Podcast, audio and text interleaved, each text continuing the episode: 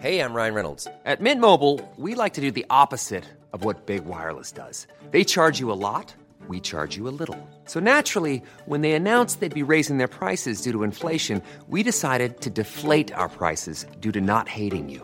That's right. We're cutting the price of Mint Unlimited from $30 a month to just $15 a month. Give it a try at mintmobile.com slash switch. $45 upfront for three months plus taxes and fees. Promo rate for new customers for limited time. Unlimited more than 40 gigabytes per month. Slows. Full terms at mintmobile.com. Porque el mundo actual no se entendería sin la economía y los negocios.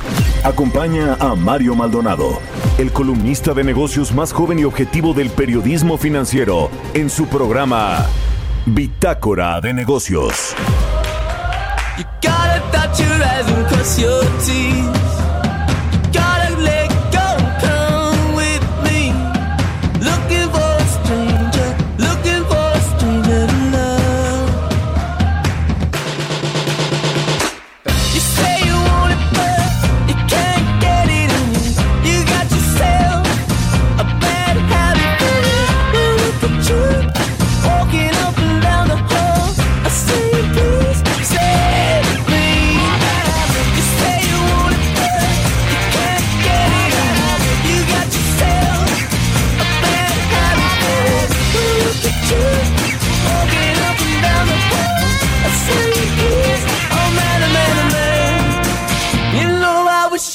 Wish I had it all. Baby, got a head down. Baby, trying to stand out in the crowd. Looking for a stranger. Looking for, you know, you gotta touch your eyes and cross your teeth.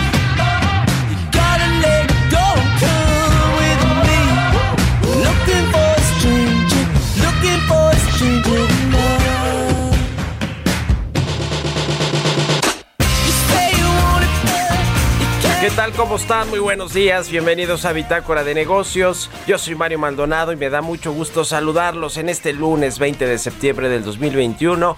Son las 6 de la mañana con 3 minutos y estamos transmitiendo en vivo desde la Ciudad de México por la 98.5 de FM. Un saludo a todos los que despiertan, madrugan con Bitácora de Negocios. Muchas gracias por sintonizarnos aquí en el Heraldo Radio. También un saludo a Monterrey, Nuevo León. Nos escuchamos por la 99.7 de FM allá en el norte del país, en Guadalajara, Jalisco por la 100.3 de FM y en Monte y en el resto del país, también a través de las estaciones hermanas de El Heraldo Radio en el sur de los Estados Unidos y nos vemos en el streaming que está en la página heraldodemexico.com.mx. Comenzamos este lunes, como todos los días, un poco de música para alegrarnos las mañanas o las madrugadas. Esta semana estaremos escuchando canciones de bandas que estarán presentes en este festival Corona Capital 2021. Se va a realizar del 20 al 20, el 20 y el 21 de noviembre allá en el Autódromo Hermanos Rodríguez. Y esta es de The Cooks, se llama Bad Habit. The Cooks es una banda inglesa que se formó en el 2004. Se describen a sí mismos como una banda de pop cuya música está influenciada principalmente por un movimiento conocido como la invasión británica de la década de 1960, el post-punk revival. Y bueno, pues vamos a escuchar esta de Bad Habit de The Cooks.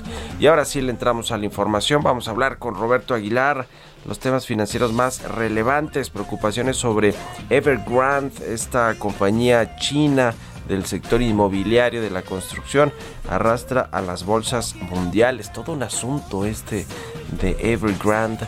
Eh, que bueno pues ha puesto a temblar a los mercados y sobre todo pues en China no es una de las empresas más importantes de China del sector construcción y pues está en, eh, a un paso de la quiebra, es el nuevo Lehman Brothers o no. Vamos a entrar a ese tema con Roberto Aguilar. Pese al ritmo más lento, la vacunación alcanza 38% de la población global. Y en Irak dicen que la OPEP Plus busca mantener petróleo en 70 dólares hacia el 2022. Vamos a hablar de esos temas con Roberto Aguilar. Vamos a presentarle también parte de una entrevista que tuvimos el viernes en la televisión, en el Heraldo Televisión, en las noticias de la mañana, con la secretaria de Economía Tatiana Cloutier, nos platicó de varios temas importantes, eh, entre ellos el, las, los resultados que, que, hubo de este diálogo económico de alto nivel que tuvo México y Estados Unidos hace unos días allá en Washington. Eh, también pues lo que va a pasar con la industria automotriz y este eh, desabasto de microchips que eh, Tatiana Cloutier pues ya dijo que va a buscar una coinversión México-Estados Unidos para eh, levantar una planta que fabrique estos microchips estos semiconductores. El problema es que no es una solución de corto plazo, pero vamos a hablar de todo eso, del presupuesto que tiene la Secretaría de Economía, que se lo recortaron casi 50%, y de otros asuntos como cómo va la, la política industrial y el plan que presentó Tatiana Cloutier al tomar el encargo cuando salió Graciela Márquez, que se fue al INEGI, y el presidente López Obrador la propuso para ser la nueva secretaria de Economía. Propuso Tatiana Cloutier un plan de crecimiento y de apoyo de fomento al sector empresarial, a las industrias, a las cadenas de producción. Vamos a platicar pues cómo va, cómo va ese plan con Tatiana Cloutier y vamos a hablar también con Jesús López, subdirector de análisis económico del Banco Base sobre la recuperación desigual para las regiones del país, cuánto pues está creciendo y recuperándose el norte, el sur, sureste con los proyectos de infraestructura, el centro del país, el Bajío, en fin, los diferentes eh, ritmos y velocidades a los que crece México. Vamos a hablar de eso con Jesús López de el Banco Base. De esto y muchos otros temas vamos a entrarle aquí hoy en Bitácora de Negocios, así que quédense con nosotros, se va a poner bueno el lunes, comenzamos la semana y vámonos con el resumen de las noticias más importantes para comenzar este día con Jesús Espinosa.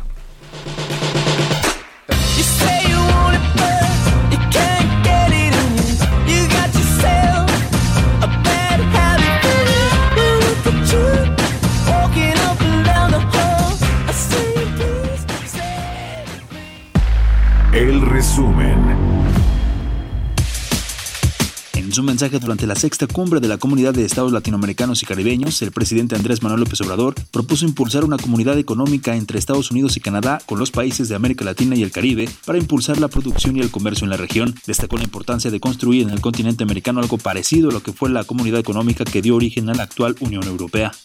La CELAC en estos tiempos puede convertirse en el principal instrumento para consolidar las relaciones entre nuestros países de América Latina y el Caribe y alcanzar el ideal de una integración económica con Estados Unidos y Canadá en un marco de respeto a nuestra soberanía, es decir, construir en el continente americano algo parecido a lo que fue la comunidad económica que dio origen a la actual Unión Europea.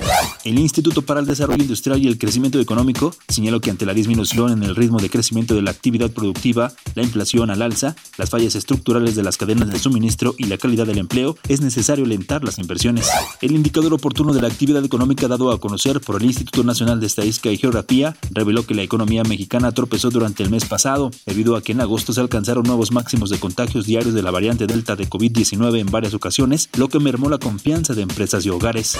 También el INEGI informó que el personal ocupado en la industria manufacturera aumentó 4.2% anual en julio, sin embargo las remuneraciones medias recibidas disminuyeron un 0.2%. Los resultados de la encuesta mensual de la industria manufacturera mostraron que el séptimo mes de 2021 el personal ocupado total registró un incremento mensual de 0.5% con datos ajustados por estacionalidad.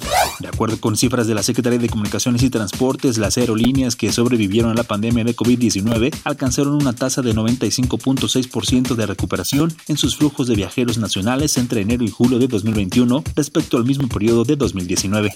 De acuerdo con una encuesta realizada por Mambo y de Financial Times Focus, las grandes empresas tecnológicas como Amazon o Google ganaron una mayor participación en el negocio bancario en los próximos cinco años, con lo que las instituciones financieras deben lograr una transformación digital en sus servicios.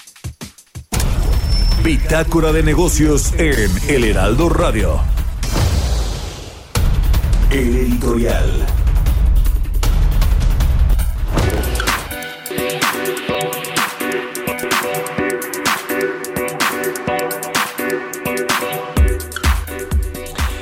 Bueno, probablemente esta semana el presidente Andrés Manuel López Obrador va a enviar al Congreso Federal su iniciativa de reforma a la ley de la industria eléctrica, esta reforma constitucional que el presidente López Obrador planea hacer para devolverle el monopolio de la electricidad a la CFE y más que devolverle el monopolio que lo sigue teniendo porque es el principal productor y distribuidor de electricidad en México, pues lo que quiere hacer es des- desplazar a los privados, quitarles el negocio que ganaron con estas subastas eléctricas a partir de la reforma que se hizo en el sexenio pasado. Quiere que la CFE sea el que despacha al principio de la cadena de eh, electricidad en este sistema nacional eléctrico y que los privados pues se queden a la cola a pesar de que son más eficientes y en muchos casos venden más barato la electricidad. Eh, veremos ya que proponen los detalles, pero ya hemos visto varios intentos por parte de la Secretaría de Energía, de eh, este SENACE, Centro Nacional de, Distribución de Energía Eléctrica, también pues para beneficiar, privilegiar a la CFE en detrimento de los jugadores privados. Y también hemos visto del lado de los privados pues, muchos amparos, muchos eh, pues recursos legales para evitar que pues se les discrimine de esta manera ya las empresas extranjeras en sus diferentes países, las europeas, españolas, las de Estados Unidos, pues han pedido al gobierno mexicano que los trate con el mismo rasero que a la misma empresa eh, paraestatal o la empresa productiva del Estado, que es la CFE. En fin, ya veremos qué propone. Se va a poner buena la discusión en el Congreso porque necesita tres cuartas partes de la Cámara de Diputados el eh, presidente para que pase su iniciativa y pues no la tiene Morena y sus partidos aliados. Tendrá que buscar ahí con el PRI, con el PAN, con el PRD, con la alianza opositora, pues alguien que le ayude a juntar los votos que se requiere para sacar una reforma constitucional como es esta reforma de la ley eléctrica. Y es la primera prueba de fuego creo yo fuerte para esta alianza opositora. Vienen otras reformas como la electoral más adelante que también pues será muy discutida en el Congreso mexicano, pero veremos qué sucede con este asunto. El presidente dijo en su tercer informe de gobierno que la iba a presentar en septiembre y puede ser esta misma semana cuando se esté enviando al Congreso su iniciativa. Ya veremos qué sucede, pero pues como se ven las cosas, parece ser otro golpe a la iniciativa privada, a la inversión privada, a la inversión extranjera en el sector energético de México. ¿Ustedes qué opinan? Escríbanme en Twitter arroba Mario Mal y a la cuenta arroba Heraldo de México. ¿Aún no te inscribes al reto Actinver? ¿Qué esperas? Aprovecha la oportunidad de aprender y comenzar a practicar en un simulador que recrea los movimientos de la bolsa. Inscríbete antes del 3 de octubre y compite para ganar hasta 500 mil pesos. Retoactinver.com. El verdadero reto es tuyo. Economía y mercados. Roberto Aguilar ya está con nosotros en Bitácora de Negocios. ¿Cómo estás, Robert? Muy buenos días. ¿Qué tal Mario? Me da mucho gusto saludarte y a ti y a todos nuestros amigos. Pues fíjate que vaya día, como estamos comenzando la semana, este lunes, bastante complicado, diría yo, rojos días. Y es que fíjate que las bolsas asiáticas caían y el dólar se fortalecía ante el, inicio, bueno, en el inicio de una semana repleta centrales, una turbulenta sesión por el promotor inmobiliario más endeudado del mundo, que es China Evergrande, que arrastró las acciones de Hong Kong a un mínimo de casi un año. Los días festivos en Japón, China y Corea del Sur pues mantienen la actividad en niveles bajos y por eso no ha sido todavía tan complicado esta situación en los mercados de esa parte del mundo. Sin embargo, también hay que sumar, eh, mi estimado Mario, pues temas políticos como la incertidumbre electoral en las elecciones en Canadá y Alemania para final de la semana, los futuros de Estados Unidos ya en terreno negativo con una caída de más de 1% y también a la espera del anuncio de política monetaria el miércoles. Nada más ni nada menos este cóctel, mi estimado Mario, bastante complicado.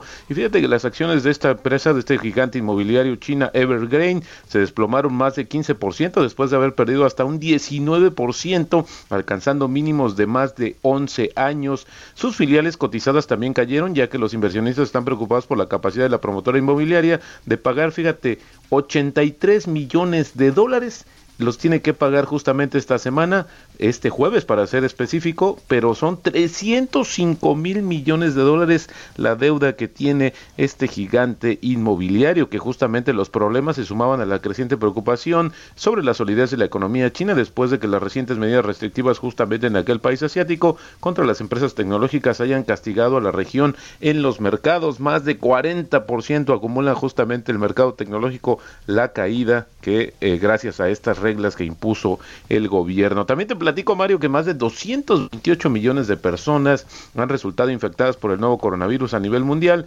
según las cifras oficiales de casos confirmados, y los decesos cada vez se acercan más a los 5 millones, sí a una tasa más lenta, pero desafortunadamente siguen también creciendo, mientras que el número de dosis aplicadas en más de 180 países se acerca a los 6 mil millones, aunque la velocidad de aplicación sigue frenándose con 33 millones de dosis diarias, ya se alcanzaron 38.7% de la población mundial. Y bueno, sí es importante comentar que apenas en junio estábamos hablando de más de 44 millones de dosis diarias, ahora ha bajado de una manera bastante preocupante. Y fíjate que los líderes mundiales van a volver a la sede de las Naciones Unidas en Nueva York esta semana con el objetivo de impulsar los esfuerzos para luchar tanto contra el cambio climático como contra la pandemia del coronavirus que el año pasado los obligó a participar en un discurso a través de videos en esta reunión anual que fue virtual. Dado que el coronavirus sigue causando estragos en medio de, la, una distribución desigual de las vacunas, alrededor de una tercera parte de los 193 estados de la ONU tienen previsto volver a enviar videos, pero los presidentes, primeros ministros y cancilleres del resto de los países van a viajar a Estados Unidos, incluyendo el presidente de Brasil, Bolsonaro, Mario, que ha insistido que él ya está inmune porque ya se contagió y no va a querer este justamente vacunarse. Y en la ONU para entrar al edificio es muy interesante, se va a utilizar una situación como de, confiar en tu palabra, no va a haber pruebas a los que quieran ingresar, pero sí van a confiar justamente en tu palabra, en su palabra. Y eso está metiendo mucho ruido también al tema porque ahí el miércoles justamente Biden va a dar a conocer o va a dar un discurso donde va a invitar de nueva cuenta que los países hagan un frente común para combatir de mejor manera la pandemia. Y bueno, también la OPEP y sus aliados tratarán de mantener los precios del petróleo en 70 dólares eh, por barril en el primer trimestre del próximo año. Esto lo dijo el ministro del Petróleo de Irak, añadiendo que se espera que el grupo mantenga su acuerdo de producción cuando se reúna en octubre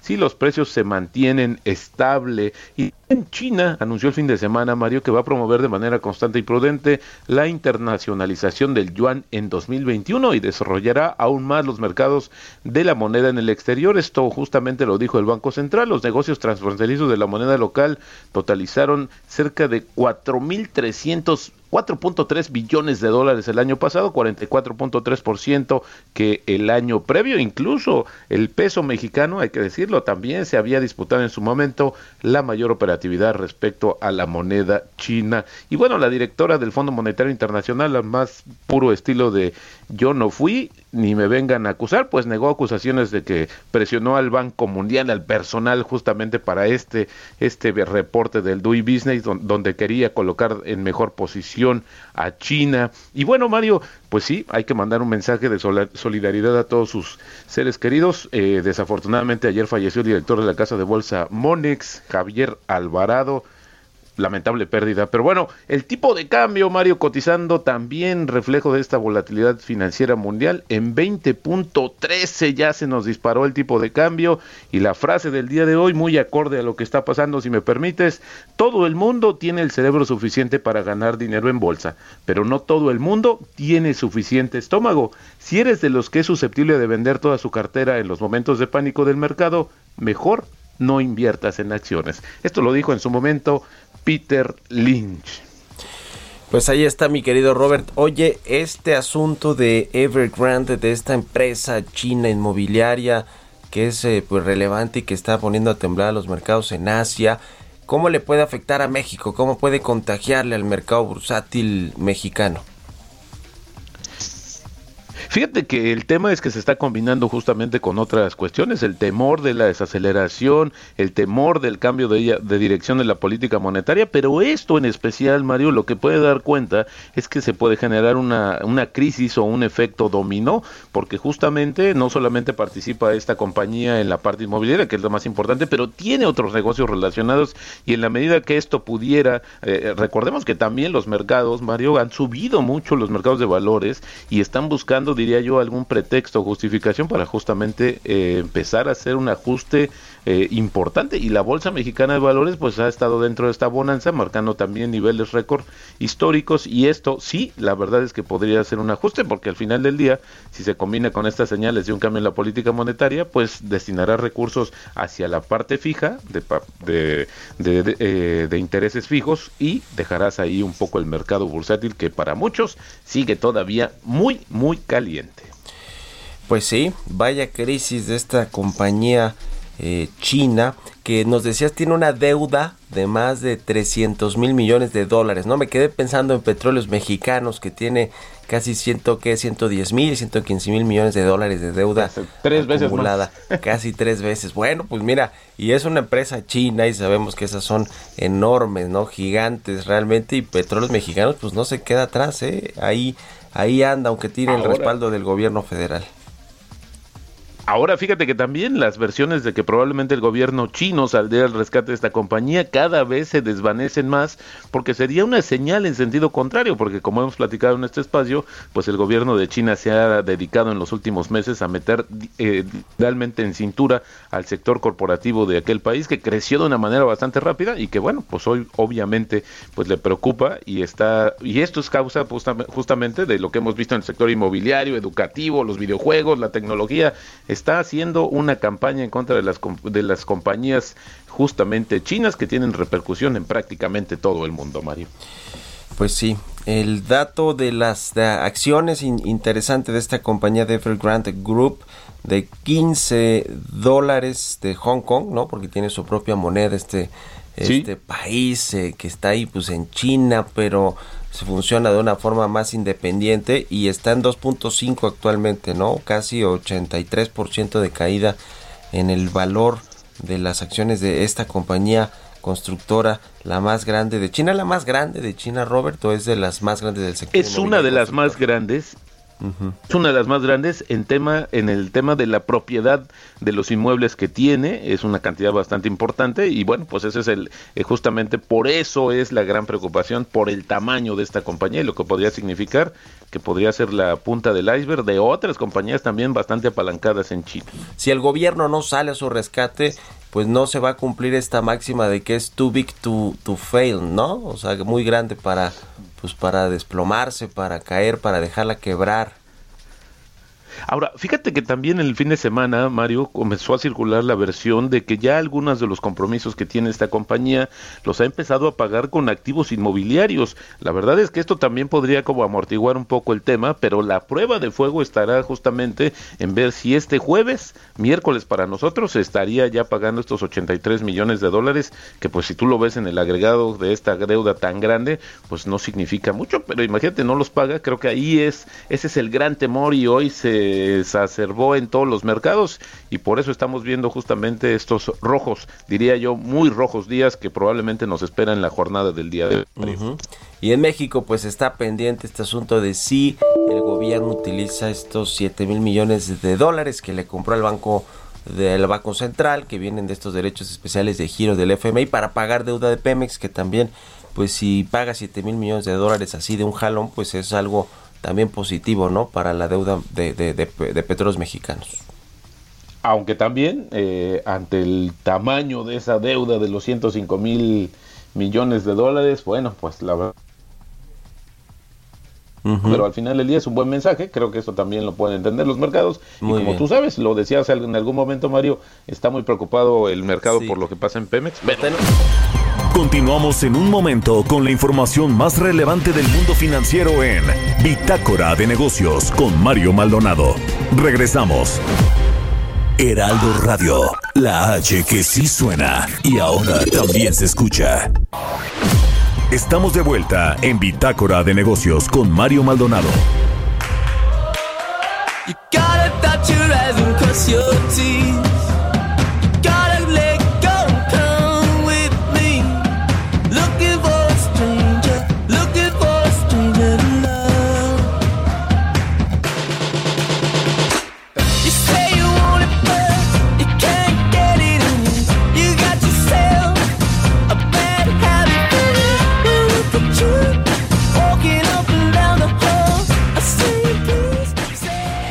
Ya estamos de regreso aquí en Bitácora de Negocios. Son las 6 de la mañana con 30 minutos y regresamos escuchando esta canción de The Cooks.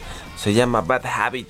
Estamos escuchando canciones de las bandas que van a presentarse en este festival Corona Capital 2021 el 20 y 21 de noviembre que ha dicho la jefa de gobierno de la Ciudad de México, Claudia Sheinbaum, que ya se re- reactiva todo este asunto de los festivales de música, el entretenimiento, obviamente con las medidas sanitarias necesarias para evitar más contagios. Pero bueno, los eh, The, The Cooks, Bad Habit, esta banda inglesa que se escucha bien. A mí sí me gustan algunas canciones de The Cooks.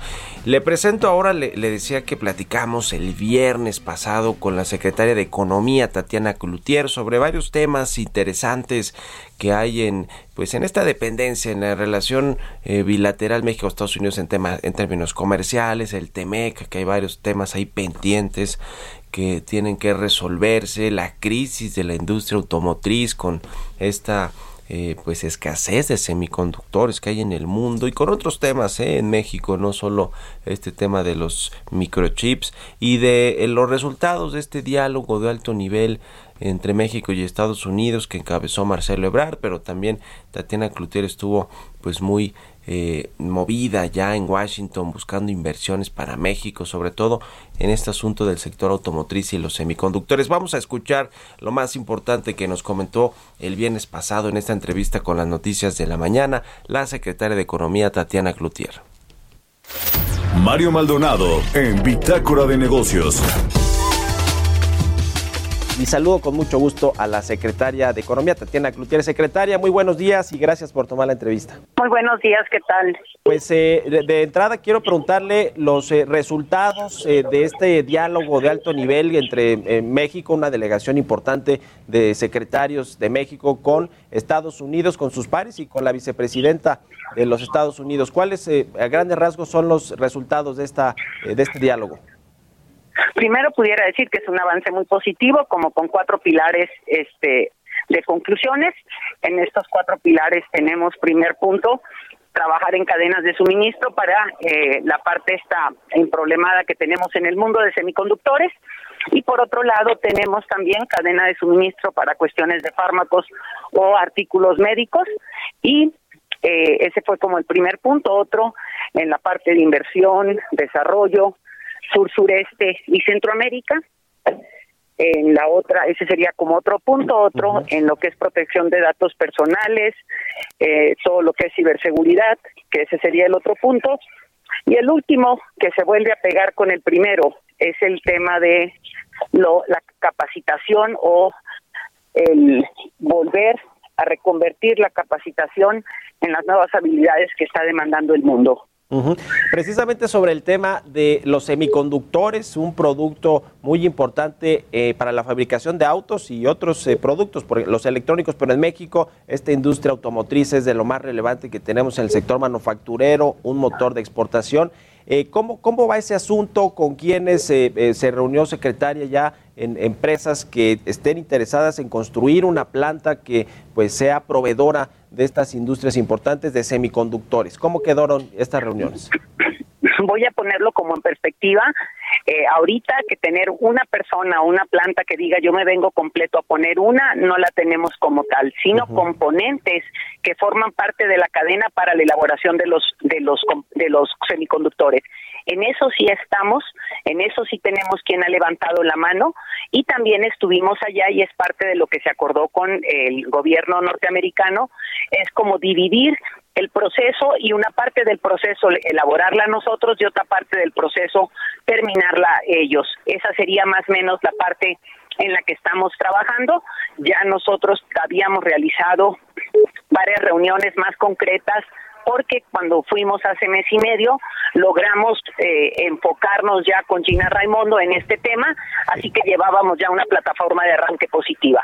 Ujú. En México se puede saber cuáles son las empresas interesadas en participar en esta coinversión con Estados Unidos o cuánto va a costar toda la planta. ¿Algunos detalles más específicos, secretaria? No, no los tenemos en este momento. Es un grupo de gente, o sea, no es una empresa per se sola, son un grupo de eh, gente que trabaja en temas relacionados. Están planteando instalarla en el norte del país y eh, eh, pues cuánto cuesta es aquí como que un paquete grandote dependiendo hasta dónde van a llegar de la elaboración de, de las piezas, ¿no? Entonces es de lo que estamos ahorita en el, en análisis, y la queremos vincular y esta es parte donde donde se vuelve muy muy eh, importante el proceso conectarla con el punto 4 de la capacitación se requiere capacitación en mediana y alta tecnología eh, porque la, la, la tenemos, pero no suficientemente el personal, por llamarlo así, para crecer a los pasos que queremos ir y se va dando esto de la mano con capacitaciones de seis meses que son muy rápidas.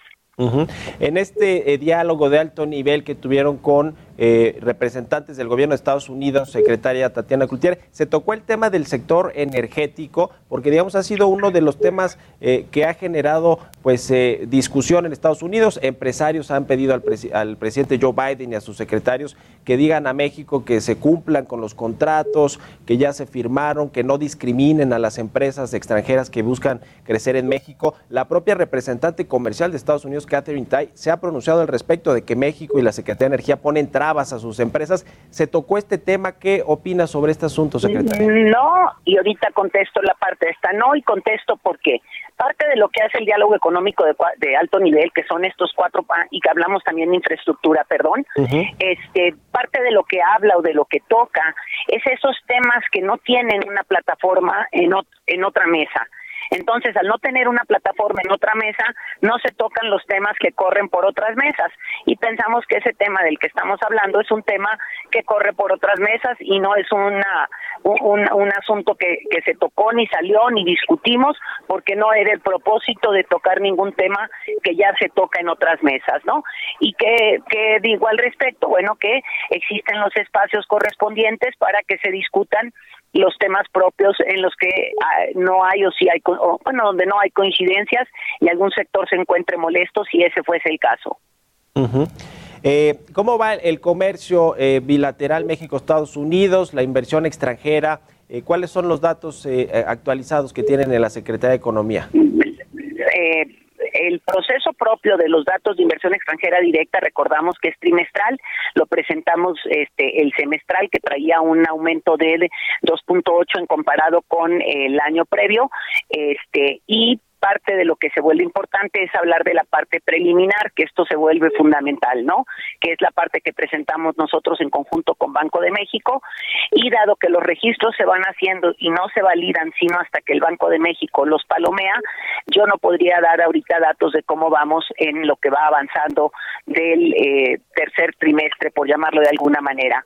Con respecto al comercio, pues nos colocamos como el primer socio comercial una vez más con Estados Unidos. Hemos venido avanzando de forma acelerada en la diversificación y hemos inclusive ido eh, llegando, no sé si fue hoy o ayer, ya ya los días se confunden, este que logramos inclusive a los mercados asiáticos mandar este una cantidad de productos súper importante. Entonces creo que vamos en un en un esquema de diversificación fundamental y donde México ha sido muy resiliente en el tema de abastecimiento del campo y de muchos productos y esto ha ayudado a abastecer los mercados internacionales que se han visto mermados no porque nosotros no, sino hablo de las partes en donde hemos estado muy fortalecidos. Eh, con respecto al TEMEC, eh, secretaria Tatiana Cloutier, ha- han habido algunos asuntos ahí en materia eh, agropecuaria con algunos productos, pero sobre todo con el tema de las reglas de origen del sector automotriz. La industria en México está preocupada por, por este tema de Estados Unidos y Canadá. Eh, ¿Hay alguna novedad al respecto de esto? La intermediación de la Secretaría de Economía también en este asunto. ¿Cómo, va este tema, secretaria? Así es, eh, nosotros como Secretaría de Economía, como responsables del seguimiento y la defensa propiamente del propio Tratado de Libre Comercio en el tema de eh, este que hemos hecho, nos juntamos con los sectores eh, automotriz en los tres países y hemos llegado a una conclusión en donde nosotros vemos al revisar todos los acuerdos que tuvimos a lo largo del tiempo que se trató el, el- el- que se llevó a cabo eh, eh, la negociación del tratado que la interpretación de las reglas de origen no es la la que se pactó y tanto Canadá como nosotros coincidimos en eso. Entonces nosotros hemos puesto el primer recurso, que es el que se llama consulta, en la mesa para poder empezar a discutir. Creo que estaremos para la, los pues ya para los 26, 27 de en adelante antes de que acabe el mes en la parte de consulta en donde eh, una noticia muy importante se vuelve que Canadá ha levantado la mano para decir yo también este quiero participar como tercero eh, afectado entonces creo que el hecho de que una sociedad de tres dos vean igual quiere decir que el que está equivocado es el que no está queriendo coincidir entonces ahorita estamos en el momento de consulta o sea empezamos este proceso y eh, esperamos que siempre en el diálogo y en el an- análisis más técnico de las cosas las soluciones se encuentren y esperamos tener buenas noticias en ese sentido. En caso de que no fuese el, ca- eh, el tema, sube de escalón y entramos en otra discusión ya jurídicamente. Sin embargo, yo le apuesto a la primera. Dos últimas preguntas breves, secretaria. Una tiene que ver con el plan de trabajo que usted presentó eh, al, al tomar la encomienda como secretaria de Economía, el tema de la política industrial. ¿Cómo va el, plan de trabajo que propuso de fomento a la inversión a las micro, pequeñas eh, y medianas empresas? Eh, ¿qué, qué nos puede actualizar, secretaria? Aquí parte de lo que decidimos o de lo que hemos enfocado o hemos este viene a coincidir, o sea, viene a pegarse, que esto es lo bonito de todo esto, que se van como pegando los eslabones. Eh, hablamos de manejar una política industrial que trajese al país inversión de más alta, de más, como diríamos, de un menos mano de obra y un poquito más elaborada. Y en ese sentido hemos escogido cuatro sectores prioritarios, que es el tema de, voy a hablar de salud en forma general, que incluye tres vertientes, y estamos en la otra parte aeroespacial, en la parte automotriz elaborada, que tiene que ver con hacia dónde se va moviendo el mundo, y la otra de todo lo que son electrodomésticos, y en esta parte fortalecer las cadenas de suministro, elaborando productos aquí y aumentando el contenido nacional. Esa es una parte de las políticas y en lo que hemos venido trabajando.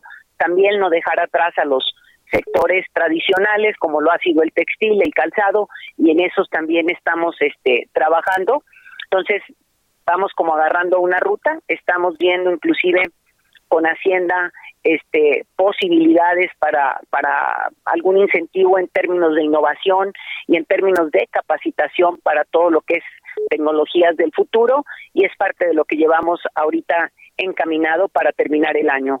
Por último, preguntarle, secretaria, sobre el presupuesto del próximo año. La Secretaría de Hacienda planteó un recorte importante para la Secretaría de Economía. ¿Qué, qué decir al respecto? Casi 47% les alcanzan estos recursos para pues eh, funcionar bien el próximo año.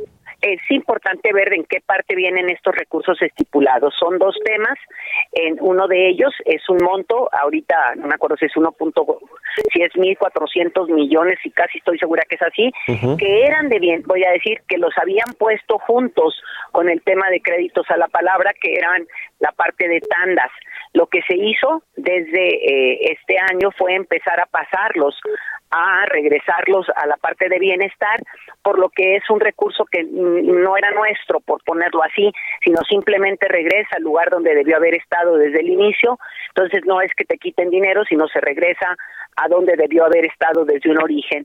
Y por otro lado, este será una pues una disputa de alguna manera un, eh, un análisis más profundo que se habrá, habrá de tener que tener con esta parte de los créditos a la palabra que se dieron ahorita para el apoyo en términos de eh, la circunstancia complicada que vivimos eh, pre, bueno, post, ya no sé si es pre, post o dura de la pandemia, ¿no? Entonces ya no sabe uno, entonces dependerá eh, se quitaron de ahí 1.600 millones de pesos que se dieron, este, eh, habían dado para créditos de apoyo a la palabra y esos son como los, de, los números que se eliminan que originalmente no habían estado per se en los procesos. Pues ahí está el tema. Le agradezco mucho, secretaria Tatiana Cloutier, su apertura, su disposición para platicar con nosotros. Muchas gracias, secretaria, y muy buenos días.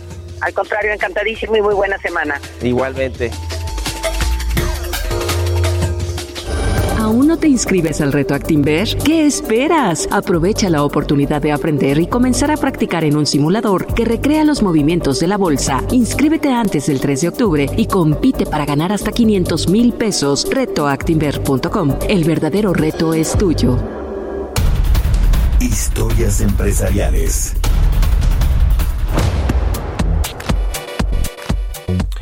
Y bueno, pues en la carrera de los autos eléctricos también le está entrando otro eh, fabricante importante que es Rolls Royce, pero no necesariamente a los autos, sino a los aviones. Ya probó su primer avión totalmente eléctrico. El vuelo de su prototipo cumplió un vuelo de 15 minutos. Este avión, esta aeronave del Rolls Royce, y nos platica de esto en la siguiente cápsula Giovanna Torres. Rolls-Royce es una empresa de automóviles de lujo británica fundada por Henry Royce y Charles Stewart Royce en 1904, pero que desde 1998 pertenece al grupo BMW. Asimismo, es propietaria de Rolls-Royce Holdings. De gran importancia económica, es una empresa de ingeniería británica especializada en turbinas, particularmente motores de avión, aunque recientemente ha añadido propulsores marinos y sistemas energéticos a su catálogo, suministrando un amplio rango de servicios y productos industriales, civiles y militares. Ahora su avión totalmente eléctrico llamado Spirit of Innovation concluyó su primer y exitoso vuelo de prueba impulsado por un tren motriz de 400 kilovatios o más de 500 caballos de fuerza, en un hecho que marca una nueva era para los viajes de la industria de la aviación hacia la descarbonización. El prototipo eléctrico de Rolls-Royce tiene la capacidad para un tripulante, además de un paquete de baterías con mayor densidad de potencia nunca antes ensamblado en una aeronave. El experimento de prueba se realizó en el campo aéreo del Ministerio de Defensa del Reino Unido, donde el avión logró permanecer en el aire durante 15 minutos completos. El director ejecutivo del Instituto de Tecnología Aeroespacial, Gary Elliott, señaló que el primer vuelo del Spirit of Innovation demuestra cómo la tecnología innovadora puede proporcionar soluciones a algunos de los mayores desafíos del mundo. En un comunicado, Rolls-Royce destacó que uno de los retos principales es llegar a ser protagonista de los nuevos mercados de taxis aéreos que se encuentran en pleno desarrollo y sus características requieren baterías muy potentes para que los impulsores puedan alcanzar velocidades de más de 480 kilómetros por hora. Para Bitácora de Negocios, Giovanna Torres. Entrevista.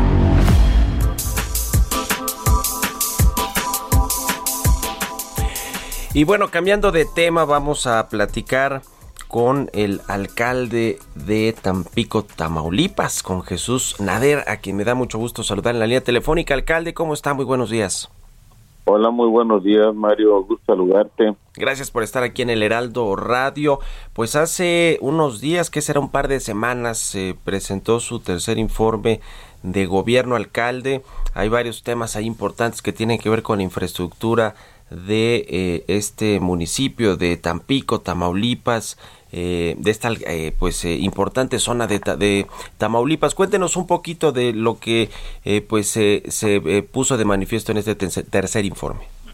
Fíjate que fue un informe muy importante y sobre todo muy sobresaliente en la que vimos que conocer todos los logros de estos tres años de gobierno en la que cuando empezamos a gobernar esta ciudad, eh, platicarte que era una ciudad pues muy sucia, en las penumbras, falta de orden, falta de seguridad.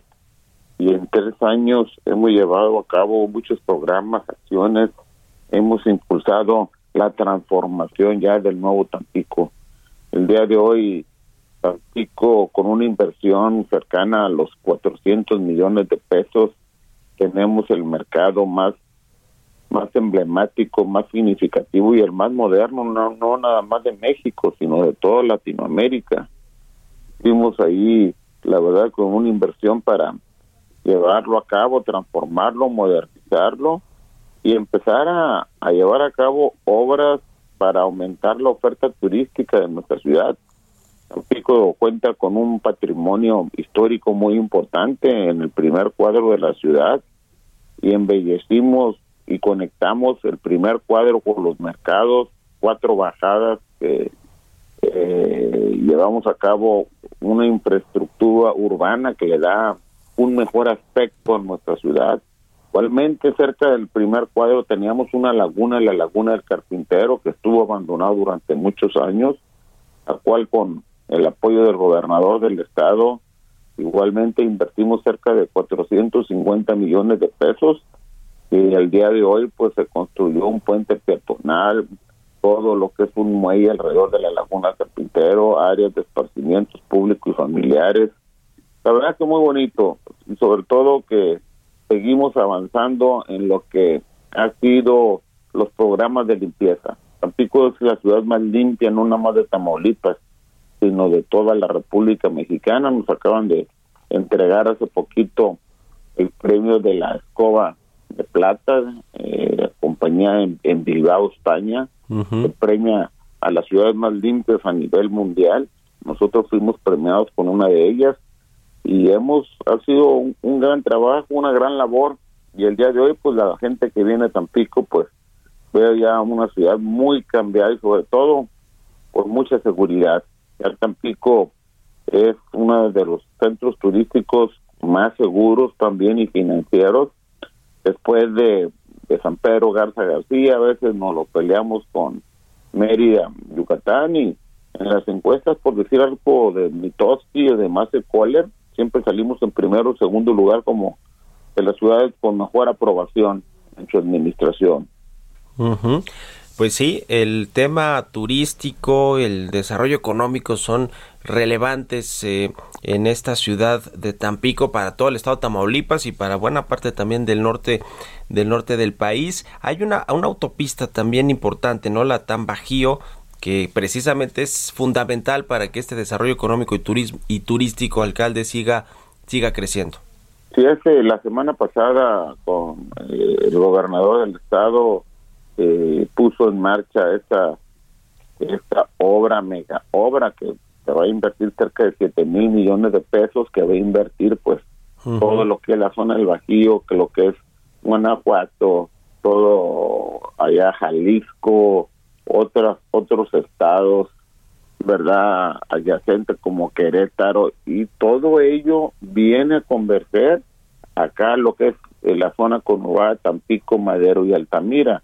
Altamira es uno de los puertos más importantes a nivel nacional.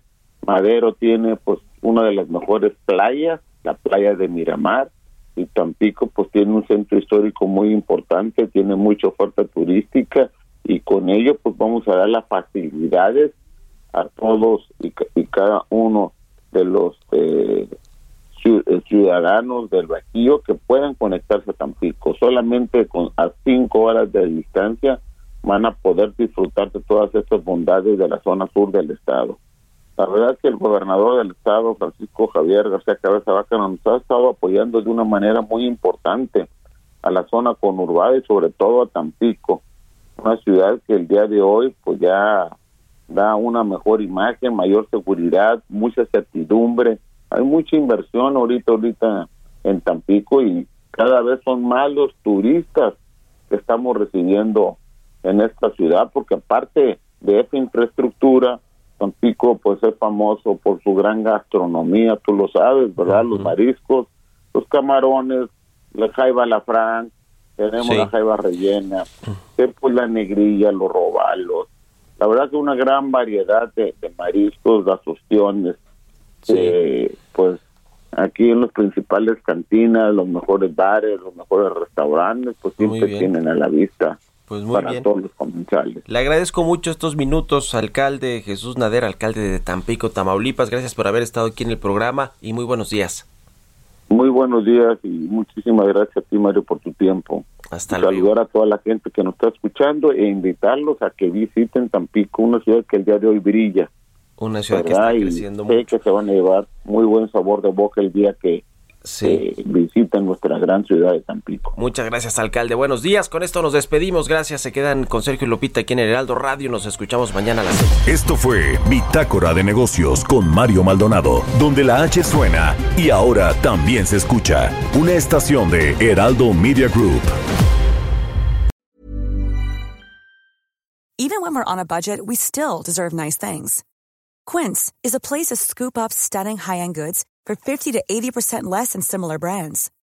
They have buttery soft cashmere sweaters starting at $50, luxurious Italian leather bags, and so much more. Plus, Quince only works with factories that use safe, ethical, and responsible manufacturing. Get the high-end goods you'll love without the high price tag with Quince. Go to quince.com slash style for free shipping and 365-day returns.